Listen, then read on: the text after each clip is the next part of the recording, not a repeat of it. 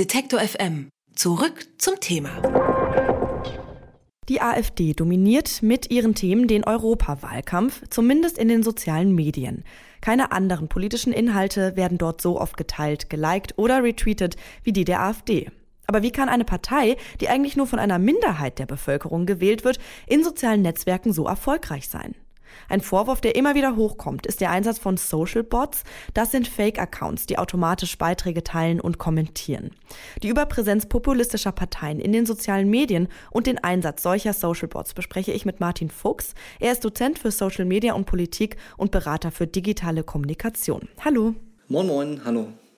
In den sozialen Medien ist die AfD mit Abstand die reichweitenstärkste Partei. Laut BuzzFeed News sind 49 der 100 erfolgreichsten Facebook-Posts zur Europawahl von der AfD. Einer der Gründe dafür ist, dass laut einer Studie der George Washington Universität circa 200.000 Fake-Accounts die Posts der Partei teilen. Aber lässt sich der mediale Erfolg der Partei allein dadurch erklären? Ich glaube, da müssen wir ein bisschen tiefgründiger schauen. Also die AfD ist äh, in Deutschland die erste wirkliche Facebook-Partei. Das heißt also, die Partei hatte keine Strukturen, keine Infrastruktur, keine Kreisverbände, keine Ressourcen, als sie gegründet wurde 2013. Und deshalb war das der einzige Weg für sie auch nicht nur quasi medial und kommunikativ wahrgenommen zu werden, sondern auch erstmal eine Parteistruktur aufzubauen, dass man alle Leute natürlich in Facebook-Gruppen organisiert hat.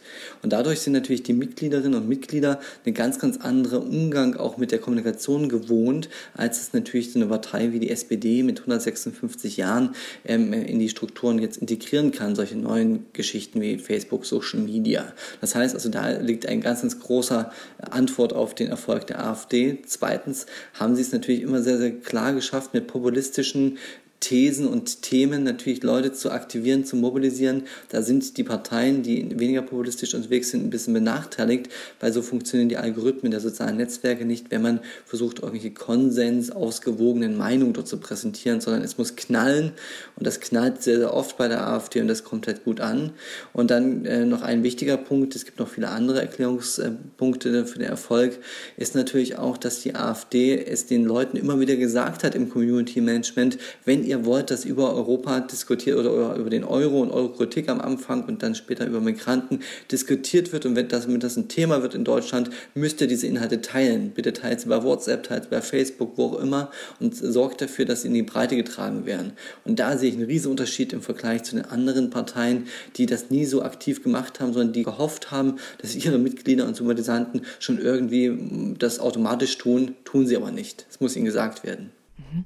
Eigentlich müsste man ja denken, dass Parteien, die mehr junge, internetaffine Menschen zu ihren Wählern zählen, also wie zum Beispiel die Grünen in den sozialen Medien, auch erfolgreicher sind. Aber warum schneiden diese so schlecht ab?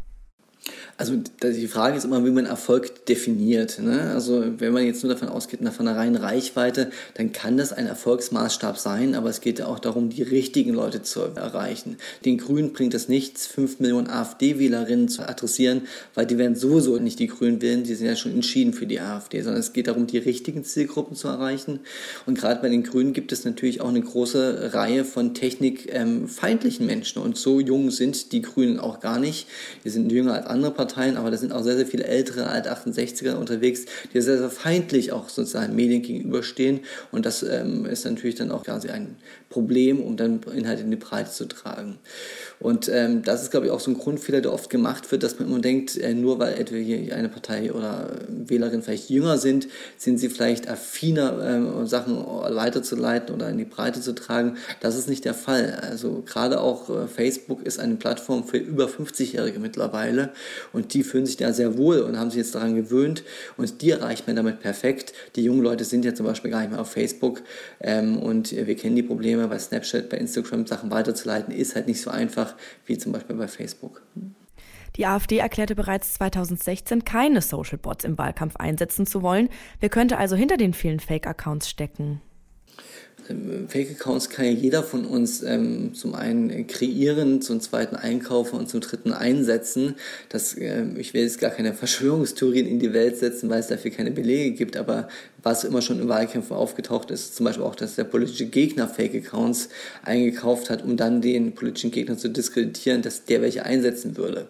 Ähm, so etwas kann passieren. Dann gibt es natürlich viele Unterstützer und äh, Leute im Umkreis der AfD, Unterstützervereine, die mit viel Geld ausgestattet sind, die natürlich auch so etwas tun können. Das heißt, die Partei hat dann eine weiße Weste und würde dann sagen können, nö, wir machen das gar nicht. Aber natürlich gibt es dann viele, ähm, die die Partei sehr aktiv unterstützen, die das dann machen können und äh, die Partei somit raushalten aus vielleicht illegalen Methoden. Theoretisch könnte sich auch die politische Gegenseite solcher Social Bots bedienen, um ihre Inhalte zu verbreiten. Passiert das denn auch bei ähm, den anderen Parteien? Also muss man vielleicht nochmal zwei, drei Sätze zu Social Bots sagen. Das war in den letzten Jahren ein extremer Hype, nachdem sich die Politik gar nicht darum gekümmert hat. Ich war ja einer der wenigen, die versucht hat, immer wieder zu sensibilisieren, dass es das gibt und dass man dann sich damit beschäftigen muss.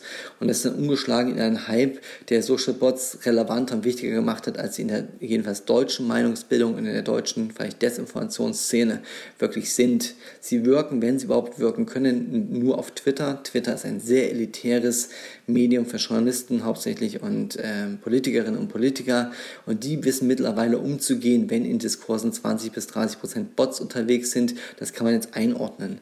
Auf anderen Netzwerken gibt es die auch, auf anderen Plattformen selbstverständlich, aber die Wirkungsmacht von solchen Bots ist sehr, sehr, sehr, sehr begrenzt. Man muss sich nur ein paar Zahlen mal vor Augen führen. Ein Wahlkampf zum Beispiel kann nur 2 bis 3 Prozent überhaupt am Ergebnis wirklich rütteln, jedenfalls von denen, was äh, Wochen vor der Wahl schon an den Umfragen feststeht an, äh, an Prozenten dann ist der Online-Wahlkampf einer von vielen, vielen Kanälen und Wegen, wie Menschen erreicht werden können. In Deutschland gibt es ein qualitativ hochwertiges Mediensystem. Es gibt viele Diskussionen mit Freunden, Bekannten und so weiter. Das ist wesentlich wichtiger für die Meinungsbildung von vielen Menschen als online oder in dem Fall sogar noch Social Media nochmal spezieller. Das heißt also, die Einflussmöglichkeit von Social Bots auf unsere Meinung und äh, auf unsere Meinungsbildung ist sehr, sehr, sehr, sehr, sehr begrenzt. Deshalb wäre ich da sehr vorsichtig, da jetzt irgendwie Relevanz und Wichtigkeit rein zu interpretieren.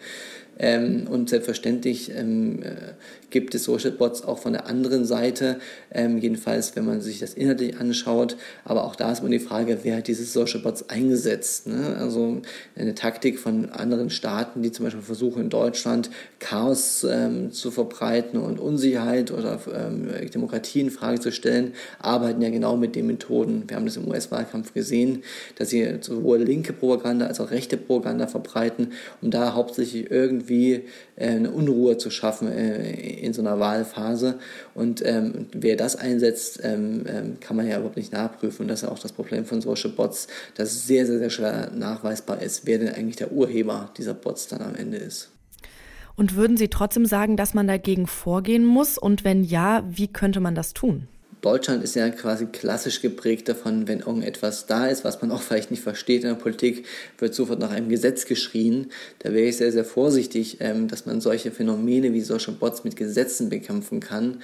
Deshalb das, das beste Heilmittel, und das ist nichts, was von heute auf morgen funktioniert, ist eine Medienkompetenzbildung. Und ich glaube, auch in drei bis fünf Jahren werden wir nicht mehr in der Vehemenz über diese Phänomene sprechen, weil einfach Menschen gelernt haben, damit umzugehen, wie Manipulation, wie Desinformation funktionieren im Netz und äh, genauso wie sie gelernt haben, mit Anzeigen von irgendwelchen Interessengruppen in Zeitungen umzugehen, ähm, auch wenn es natürlich ein bisschen andere Ebene nochmal ist an der Stelle.